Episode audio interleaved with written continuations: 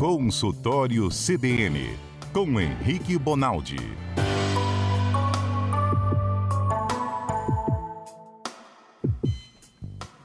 Doutor Henrique Bonaldi, médico cardiologista, nosso comentarista aqui de toda terça-feira. A gente abre o estúdio do CBN Cotidiano como se fosse um consultório. O pessoal participa, manda dúvida, manda pergunta para o doutor Henrique. Boa tarde, doutor, tudo bem?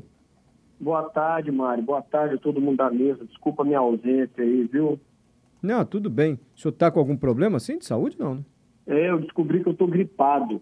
Na semana passada me, me veio uma rinite, sexta-feira de madrugada, rapaz, me chumbou 39 de febre. Eu faço parte da, das vítimas de influenza. Hum, o senhor então está gripado nessa epidemia. Como é que o senhor soube que era uma gripe e não era uma, um, um resfriado? É o seguinte, é, na semana passada eu fui agraciado com homenagem de ter meu nome numa turma da medicina. Tem seu nome e aí onde? fui dar a aula da saudade. Desculpa. Eu não entendi. O senhor foi agraciado a ter seu nome onde? Eu, eu, eu tenho meu nome numa turma de uma medicina aqui de Vitória, a turma da Multivix, a Ah. 22 segunda turma, colocou turma Henrique Bonaldi. Oh, E aí eu fui dar aula da saudade para essa turma fiquei debaixo do ar-condicionado, aquela fumaça que sobe, aquela fumaça de boate. Acordei no outro dia com um sintoma de rinite, ou seja, a gente chama de rinorreia. É aquela saída daquela secreção hialina, aquela aguinha que pinga do nariz. Mais nada, não tinha mais nada. Fiquei três dias assim, achando que a culpa era do, do ar-condicionado, porque eu tenho rinite. Então, até aí, nada de assustador, certo? Hum. Na sexta-feira de madrugada, eu abri febre, queda de estado geral, fiquei meio prostrado, meio sem vontade de fazer as coisas, perdi um pouco de apetite e congestionou. Isso que era só uma rinitezinha virou secreção é, mais, mais grossa, mais espessa. E aí, pronto, gripe. Já, já imaginava que era gripe. mas o senhor está bem? E a diferença de gripe para resfriado? Desculpa, dei volta e não adiantou nada. né, Não, Mário? adiantou. Mas assim, primeiro, o senhor está bem assim? Tá, tá, me, tá Eu estou melhorando? voando, eu nasci bem, né? Assim, isso de fato é Aqui, mesmo. brincadeira, brincadeiras à parte, minhas filhas começaram sintoma agora e eu já finalizei, na verdade, né? A gripe, Mário, igual o resfriado, igual qualquer doença dural, é, viral, ela dura de 5 a 7 dias mesmo. Então já era esperado que ontem eu já começasse a melhorar de forma, de forma abundante. Aí não deu outra. Ontem eu já melhorei bastante, hoje fui trabalhar, hoje estou normal. Ah, Mas o senhor tomou vacina da gripe? Tomei vacina da gripe, mas infelizmente para esse H3N2, que é o que a gente está vivendo agora, ela não é contemplada, né? Essa cepa não está dentro da vacina. Ela vai chegar, se eu não me engano, só em março ou abril. Ah, então, então, essa variante. infelizmente, o que podemos fazer é as mesmas medidas do corona. Sai de perto, usa máscara e limpa a mão. Agora, o senhor tem certeza que é H3N2, essa nova variante? Como? Um exame mostra ou pela sua experiência não, de imagina, eu nem fiz exame. É que a gente, a gente na medicina, a gente dá dois tipos de diagnóstico, Mário. Quando a gente não está em época da doença, a gente tem que fazer comprovação laboratorial. Então você colhe o PCR, que é aquela eh, cadeia polimerase lá, você colhe alguns exames que identificam o que, que é é cadeia vírus. polimerais? Não entendi. Eu que não entendi. O senhor falou a gente colhe a cadeia polimerais. É, o PCR nada mais é do que você pegar uma parte do vírus e replicar ela, repetir ela a ponto de você conseguir ver numa placa. Então você pega um negócio que é invisível, replica, replica, replica, replica, vai repetindo até que forma um con- conglomerado, um pool desse material que você consegue ver na placa. Isso chama PCR. Quando você Entendi. estiver diante de um exame chamado RT-PCR do Covid, PCR de não sei o que lá, nada mais o cara está fazendo do que isso. Ele está replicando uma parte que não dá para você ver até que você consiga ver. Uhum. Em épocas que você não está diante dessa época de doença, você fecha o diagnóstico só assim. Mas em épocas de epidemia, surto, e no caso do Covid, pandemia, você está autorizado a dar diagnóstico, por vezes, só com os dados clínicos mais epidemiológicos. Ou seja, o cara tem uma clínica condizente com? Tem. Ele está na época e lugar de quem está vivendo surto disso? Está.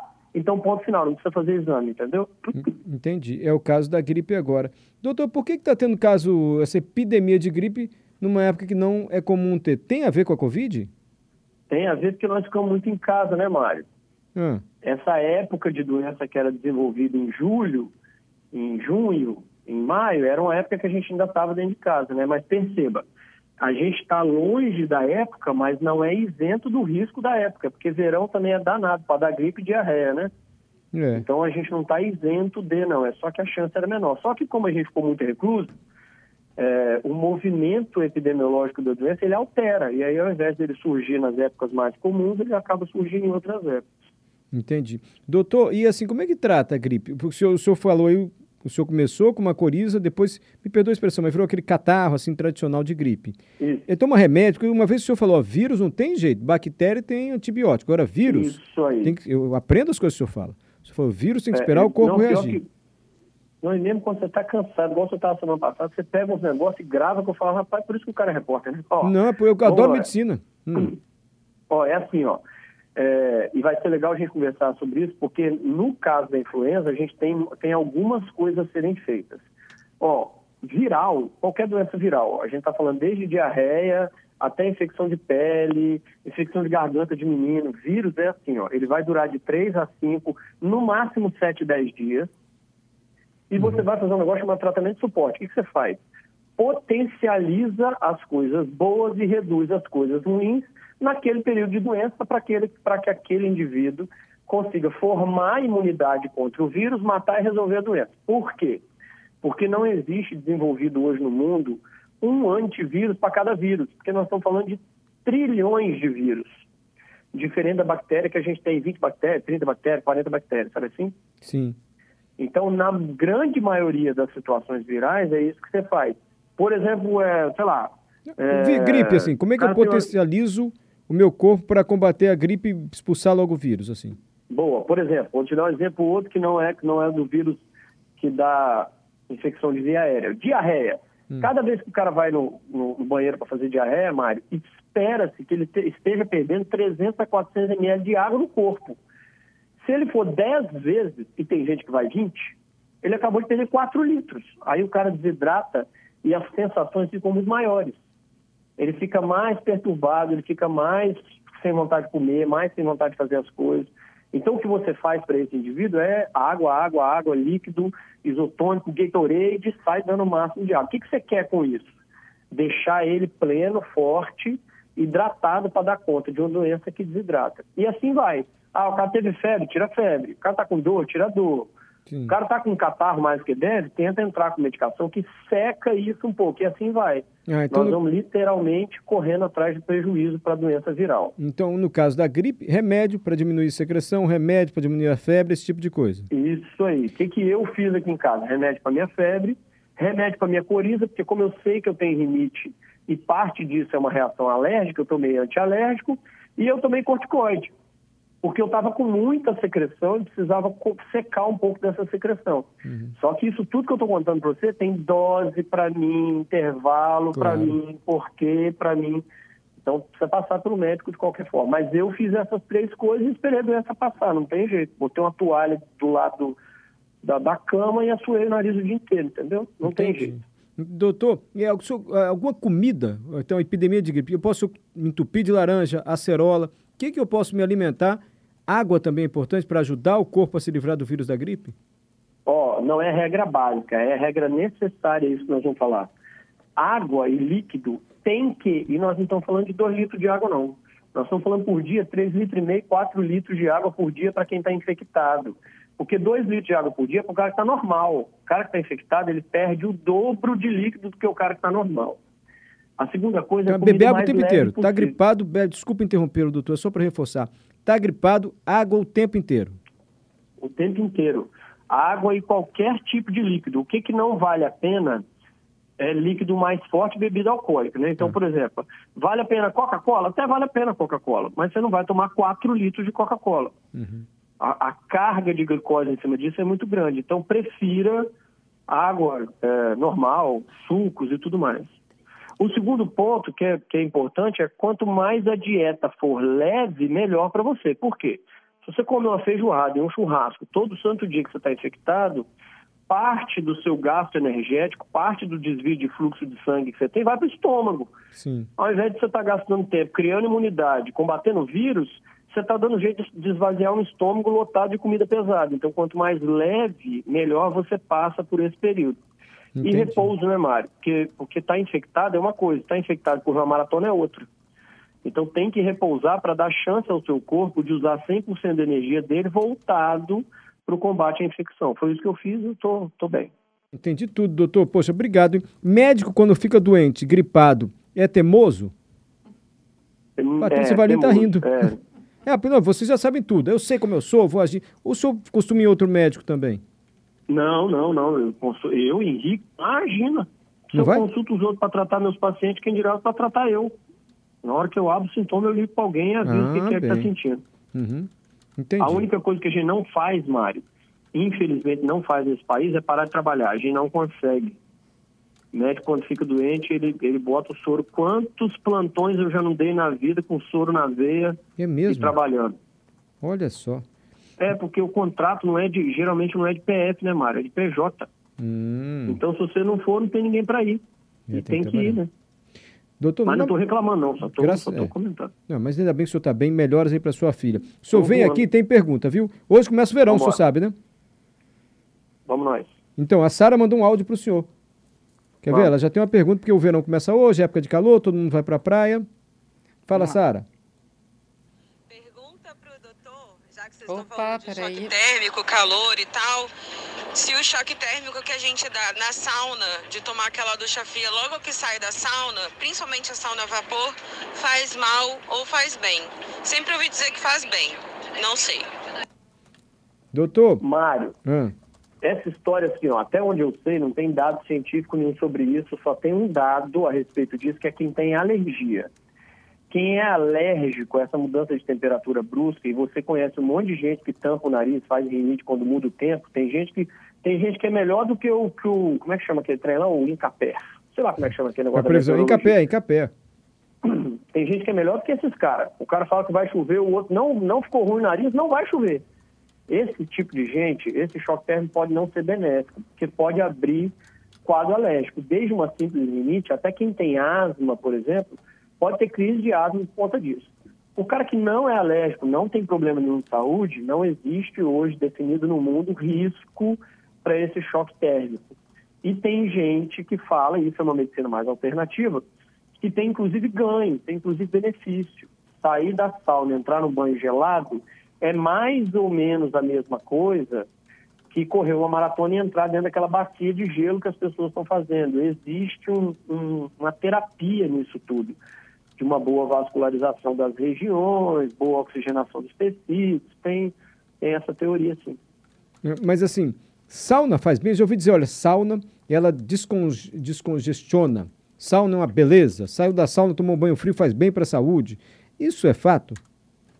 Ó, sauna pela sauna faz muito bem. Por quê? Ah, é? Porque, é, opa, porque a sauna, principalmente para quem tem dor, para quem tem doença reumatológica, para quem, quem, quem, sofre qualquer coisa dessas artroses. Por quê? Porque a sauna esquenta uma região de periferia, esquenta pele, esquenta músculo, esquenta tendão, vasculariza. Quem uhum. tem, por exemplo, ah, eu tenho muito problema de pele, tem muito esse negócio. Quando chega na sauna, abre os poros, a capacidade que você tem de limpar essa pele mais suja é maior. Então não tem malefício na sauna também não, não, vem fazer aquelas atividades físicas vigorantes dentro da sauna, né, bem? É perigoso, o trem já está lá, sei lá quantos graus, você ainda resolve. Mas tirando isso é bom, não é, não é ruim, não. Hum, aquela atividade. Eu demorei para pescar, mas pesquei. O que o senhor quer dizer? Não é recomendado, não? Ah. Entendeu agora, não, Pedro? Não é, não. Pedro, só Pedro, o senhor captou agora também, doutor. É, é depois, depois de uma. Ó, Mário, isso, isso é verdade, assim, claro que para jovem isso tem pouca importância, certo? Ah com o vigor físico do jovem tem pouca importância, mas faz o cálculo comigo, ó. Tem um cara que ele não sabe que ele tem a coronária ruim, vou dar o um exemplo da cardiologia que é mais rápido. Tá. Ele não sabe que ele tem a coronária ruim, ele inventa de entrar na sauna que está, sei lá, 70 graus e resolve fazer atividade física dentro da sauna, seja ela sozinho ou conjugado. Uhum. Esse cara, com, com tanto de esforço que o coração dele vai ter que trabalhar para executar uma atividade física numa temperatura dessa pode ser muito maléfico ao coração dele. Então, indivíduos que não estão em plena forma física, não são jovens, não é aconselhado. É como se você estivesse fazendo o cara correr uma maratona no sol de Dubai. É mais ou menos a mesma coisa. o, o, calor é de 60 graus, então precisa prestar atenção também, precisa ter, ter um pouco de senso, né? Lembrar que não é jovem mais. Doutor, essa maratona que o senhor faz é boa, hein? Porque o senhor comparar maratona com essa outra atividade na sauna, ou maratona, hein? Uai, dependendo de como for, é, se você fizer, se você correr 10 minutos em Dubai e ficar 10 minutos fazendo atividade física dentro de uma sauna dentro, a diferença foi que você não pagou a passagem de vindo, o risco é igual, ué. O cara que não tem um coração bom, ou ele tem pressão, diabetes, é obeso, ou ele fuma, ele, ele tem que lembrar que, que sauna é coisa para atleta. Não, tudo é, bem. É, o risco pode ser igual. E... Mas a sensação da sauna deve ser um pouquinho melhor. Doutor, vamos, ó, ficou pergunta da semana passada. Gerson Rabelo, o senhor falou do, dos testes cardíacos, lembra? Dos exames? Opa. E ele perguntou, gente, caso uma prova de esforço dê alterações, aquele da bicicleta, aí o próximo passo é uma angiotomografia, Angiotomografia é aquele que bota a câmera na coxa que vai parar lá no coração? Ou aquilo é... Não, angiotomografia é igual uma tomografia, então você consegue ver a parte de dentro dos órgãos, e ela chama anjo porque eu coro os vasos do coração. Eu, eu, tenho a capacidade de enxergar a árvore de nutrição do coração. Eu coro todas as veinhas do coração. Aí chama angiotomografia. Gerson, é o seguinte: toda vez que você fizer um teste ergométrico bem aplicado, que ele vier alterado, alterado a ponto de você ter certeza de que ele veio alterado, o próximo exame, idealmente, é o cateterismo. Você nem passa pelo angiotomo de coronário. O que nós estamos conversando aqui, Mário, hum. é de uma hierarquia para enxergar problemas na coronária. Essa hierarquia ela começa com, com, com exames básicos, como, por exemplo, teste ergométrico. E ela passa por cintilografia, ecocardiograma com estresse, angiotomografia, até que lá no topo dessa, dessa hierarquia está o cateterismo, que é um exame que ninguém é melhor do que ele para ver as coronárias. Qualquer exame abaixo do cateterismo que vier positivo e ele tiver sido bem indicado, o próximo passo é o cateterismo. O que a gente faz é, às vezes, corrigir um erro nosso de não ter pedido o exame da forma correta eu peço um exame para indivíduo que não era para ter pedido e esse cara vem positivo. Nessa hora, ao invés de levar para o cateterismo, como eu tenho muita certeza de que o exame dele deveria ter vindo normal, eu tiro dúvida com um exame menos invasivo que o cateterismo e um dos melhores exames para isso é a angiotomo de coronária. Essa é a explicação. Ok, doutor Henrique Bonaldi, olha, melhoras para o senhor, cuida aí das suas filhas. Muito agradecido mais uma vez. Bom Natal, doutor Henrique. Muito obrigado, bom Natal, gente. Fiquem com Deus até semana que vem. Tem uma dúzia de perguntas aqui para o senhor, vai ficar para a semana que vem também. A Marcela está perguntando muito sobre varizes. Tema que o senhor pode checar também na semana que vem para a gente, tá bom? Podendo. Semana que vem eu estou enchendo o saco de vocês. Obrigado. Bom Natal, viu, moçada? Obrigado bom Natal. pelo carinho de vocês aí. Fiquem Nada. Melhoras aí para o senhor e para a sua família toda.